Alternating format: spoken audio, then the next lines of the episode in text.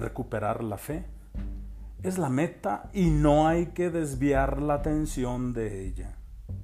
El plan de Dios no cambia por la infidelidad de un pueblo que no lo ama con reciprocidad. Ante la infidelidad del pueblo que corre a los brazos de otros dioses, el amor de Dios se revela incondicional. La imagen de Dios como amante emerge más fuerte cuando tu amor no es correspondido como se presenta en el libro del profeta Oseas capítulo 2.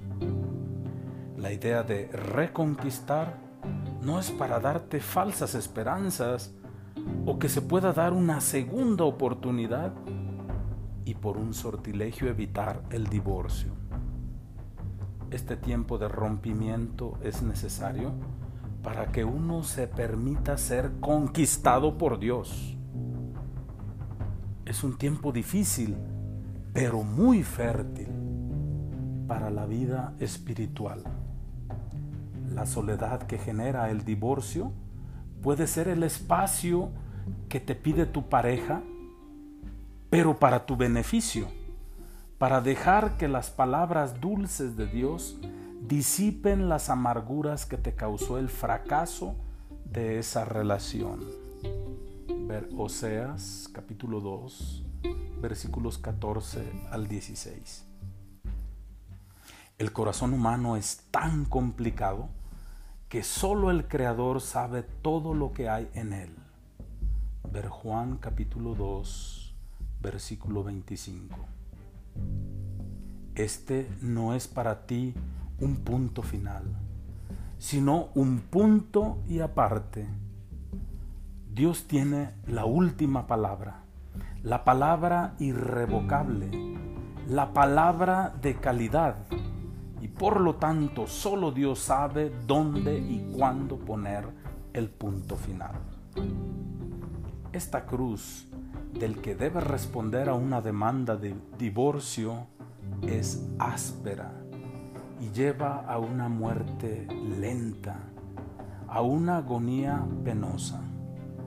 Recuerda también que si te han pedido el divorcio, está en ti el dejar ir lo más pronto posible lo que no pudo ser, para poder dar inicio al proceso de sanación interior que dura años y no meses o días, como es lo que hoy duran las parejas antes de irse a vivir juntos.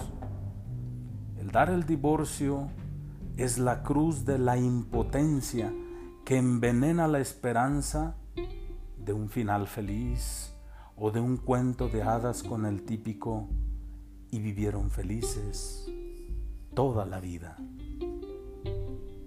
Al conceder el divorcio y casi sin querer, la cabeza traiciona al corazón, el entendimiento al sentimiento, el amor se vuelve resentimiento, la confianza temor y se desconfía de poder volver a amar o ser amado.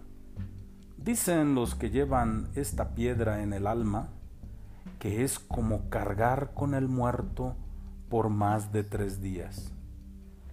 El distanciamiento que llevó a esta situación de deber otorgar la libertad a la pareja es como el del perro que está acostumbrado a quedarse en el lugar donde lo amarra su amo.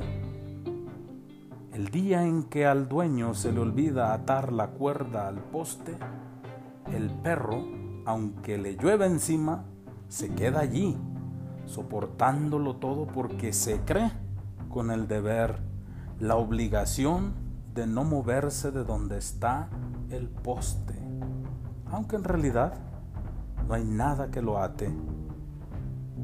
Si todo está en nuestra cabeza, acostumbrada a estar atada aun cuando se es libre.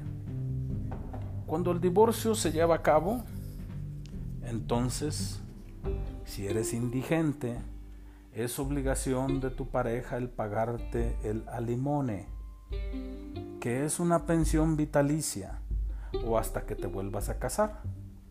Si tienes hijos, debe darte la pensión por ellos hasta la mayoría de edad. También eso te corresponde.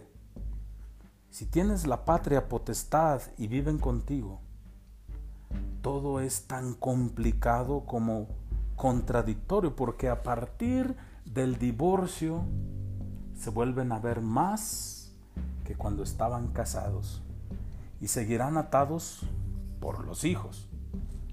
Cuando no hay hijos, tampoco hay borrón y cuenta nueva. El sentimiento que se prueba al recibir un dinero por causa del divorcio dado por la persona amada que ya no te quiere ni ver, se siente como un soborno, luego como un privilegio y finalmente como un regalo de consolación. Es que las etapas de duelo cuando alguien muere son unas, mientras que cuando el amor muere y las personas siguen vivas, son otras las reglas del juego.